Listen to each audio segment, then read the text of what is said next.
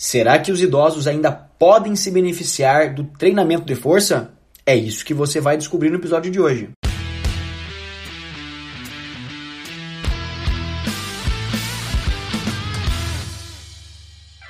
Fala pessoal, aqui é Rodrigo Constantino. Mais uma vez, mais uma semana sem Kairan Rios, né? mas dessa semana eu venho trazer para vocês aqui a resposta para a seguinte pergunta: será que os idosos ainda podem se beneficiar dos treinamentos de força? Isso é uma pergunta que eu recebo muitas e muitas vezes, porque o que, que acontece? A ideia que as pessoas acabam traçando é que o treinamento de força ele serve apenas então para indivíduos mais jovens, para pessoas que estão tecnicamente eles estão pensando aptas a fazer grandes forças, mover grandes cargas, né? Ou quando a gente pensa em aumento de massa muscular, esse tipo de coisa. Mas a gente sabe que na verdade não é bem assim, tá? Não é bem assim. O treinamento de força ele pode ser caracterizado de diversas formas e a gente tem que parar para pensar em quais dessas formas o idoso vai poder se beneficiar mais, tá? Ou qualquer praticante, né? Se a gente for pensar então em uma pessoa mais mais nova, né? Então uma pessoa na casa dos 20, 30 anos, a gente pode entender o treinamento de força de várias formas. A gente pode ter treinamento de resistência à força, treinamento de força máxima, treinamento de potência, por que não, né? A gente pode também ter o treinamento de força voltado ao ganho de massa muscular, né? Então, pode ter várias formas onde o treinamento de força vem a se apresentar. E quando a gente pensa no indivíduo idoso, a mesma coisa. Então, assim, não necessariamente a gente vai treinar com o idoso, a gente vai pensar no idoso movendo 200, 200 quilos de carga em algum exercício, né? empurrando peso aí é, livre pela academia inteira, mas não, a gente está pensando no treinamento de força, algo talvez para manutenção né, numa força de resistência, para geração de potência. Né? Por que potência? Porque é o seguinte, grande parte das quedas causadas nos idosos acontece justamente por falta de potência muscular. Então o que acontece? Tá o idoso lá caminhando na rua, aí do nada ele vem e acaba tropeçando no, no meio fio, acaba tropeçando em alguma pedra que tem. E quando a pessoa é mais jovem, ela consegue então se recuperar dessa, dessa tropeçada e seguir a vida normal. Né? Agora o idoso não, o idoso tropeça nessa pedra e infelizmente ele não consegue gerar então essa força de forma rápida, né? Então mandar esse sinal para a coxa ali, para os membros inferiores, para que eles possam então os, a musculatura contrair e realmente projetar o joelho à frente, projetar o pé também, né? E todo o segmento do membro inferior para que ele possa então realmente se recuperar da queda, né? Botar um pé na frente do outro e andar, coisa mais normal do mundo quando a gente é mais jovem. Mas o que acontece quando a gente vai ficando mais velho, a gente vai perdendo essa capacidade de geração de potência. Então, um bom ponto você treinar com os idosos com certeza acaba sendo a potência muscular. Né? Além então, como eu disse já, resistência à força. A gente pensa num idoso, por exemplo, para carregar sacola de mercado aí de um lado para o outro. Né? A, a, ideia do treinamento de força para idosos não é para deixar o, o, idoso uma máquina, uma tora, um tanque de guerra. Não é isso. Né? A ideia de treinamento de força para idosos é justamente fazer com que a qualidade de vida desse indivíduo aí permaneça por longos períodos de tempo. Então, a, a, grande questão do envelhecimento, né, é o envelhecimento com saúde, envelhecimento com qualidade de vida. E essa qualidade de vida ela só é obtida né, quando você tem independência de uma forma geral. Então, é muito ruim né, para o idoso ficar dependendo de familiares, dependendo de amigos, para que coisas básicas, coisas do cotidiano possam acontecer. Com o treinamento de força instaurado nessa rotina, a gente pode prover para o idoso, então, uma capacidade maior de independência. Então ele vai poder fazer as coisas do dia a dia, ele vai poder sair, então, claro que agora na pandemia não necessariamente, mas, mas vai poder sair para ir no mercado, para encontrar os amigos, né? como eu disse, na pandemia não necessariamente vai acontecer essas coisas, mas a ideia é que antigamente isso acontecia e no futuro, quando todo mundo tiver vacinado também, vamos prospectar isso novamente. Mas tarefas do dia a dia, tarefas de casa, como por exemplo fazer a, a lavagem da casa mesmo ali, a higiene do, do, do apartamento, da casa, limpeza, higiene pessoal, por que não, né? Então a gente tem esses pontos que para o idoso às vezes é um pouco mais difícil, né? Pelo passar da idade, então as capacidades vão se atenuando e a força é uma delas. Então a gente conseguir fazer com que esse idoso vá para uma academia de musculação, então, é claro, como eu disse, não é para fazer a pessoa ficar uma máquina, não é para botar 30 kg de músculo no idoso, né? Mas é justamente para fazer a manutenção dessa qualidade de vida.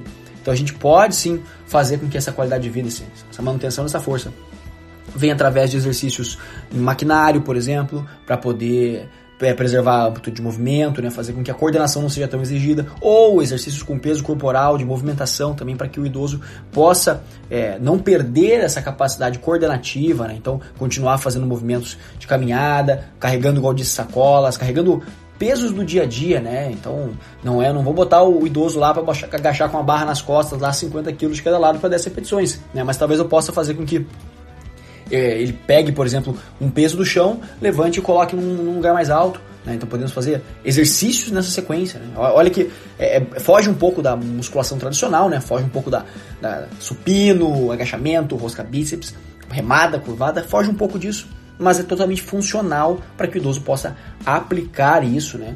Para frente. Aí as pessoas ainda falam assim, ah, mas quando você fica velho não tem mais jeito, né? Você só perde massa muscular, não dá nem para manter, que está para ganhar.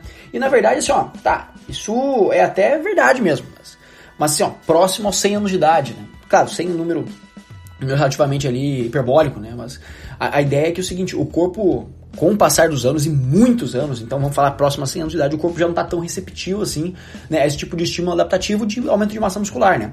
Mas provavelmente quem, quem fala isso, né, tá bem longe dessa marca centenária. Então a pessoa que, que fala esse tipo de coisa é geralmente pessoas com. Eu escuto muito, pessoas com 40 anos, 35, 40 anos falando, ah, aqui agora que eu tô mais velho e meu corpo não responde tão bem. E aí eu já entro no outro fator, né? Que é, que é quando as pessoas acabam culpando o tempo pelas questões do sedentarismo. Então a pessoa é sedentária, se alimenta mal e acaba culpando ah, o envelhecer, né? O passar do tempo por esse tipo de, de ação, né? Então de não conseguir não ser mais bem receptivo, né, o corpo para poder gerar massa muscular, para poder aumentar a força, né. E até lá, por exemplo, né, a musculação é uma excelente opção para ser inserida para geração e manutenção dessa massa muscular.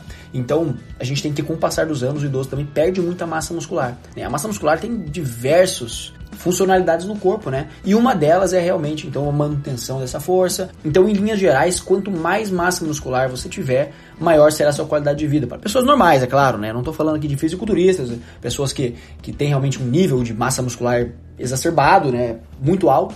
Então essa proporção ela deixa de fazer sentido, né? Mas quando eu estou falando de pessoas comuns, quanto mais massa muscular você tiver, maior será a sua qualidade de vida, tá? E aí tem um estudo muito legal do ano 2020, né? O autor é o Grigit, né, que ele traz uma meta-análise. Meta-análise, para quem não sabe, é um estudo em cima de outros estudos, tá? Então, ele pega vários estudos que foram feitos, estudos, artigos originais que foram feitos pesquisando sobre o tema, e ele faz um estudo em cima desses outros estudos para poder chegar numa conclusão mais amarradinha, sabe?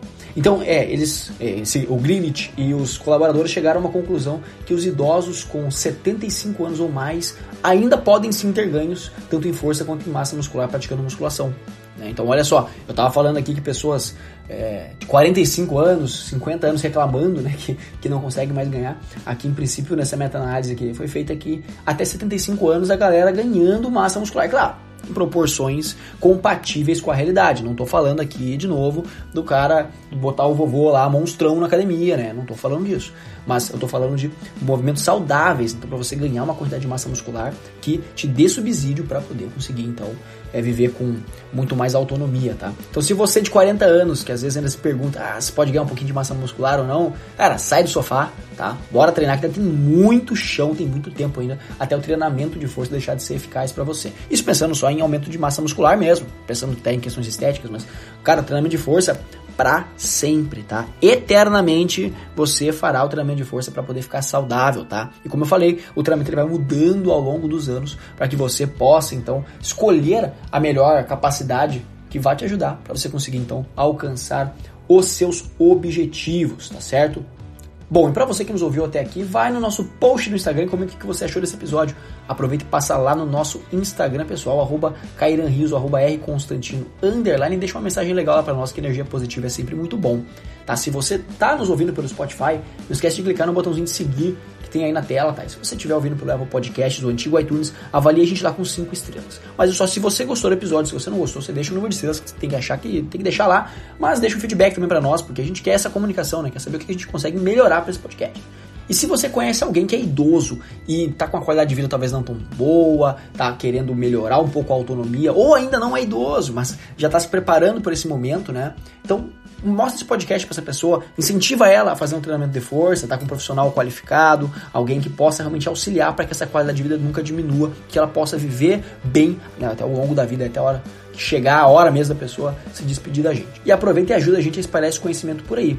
Então esse foi mais um episódio do podcast Conexão Saúde Performance, um podcast que estreita caminhos entre a sua saúde e a sua performance. Esse episódio um pouco mais curto, um pouco mais enxuto, rapidinho para vocês aí. E é isso aí. Até a próxima. Valeu!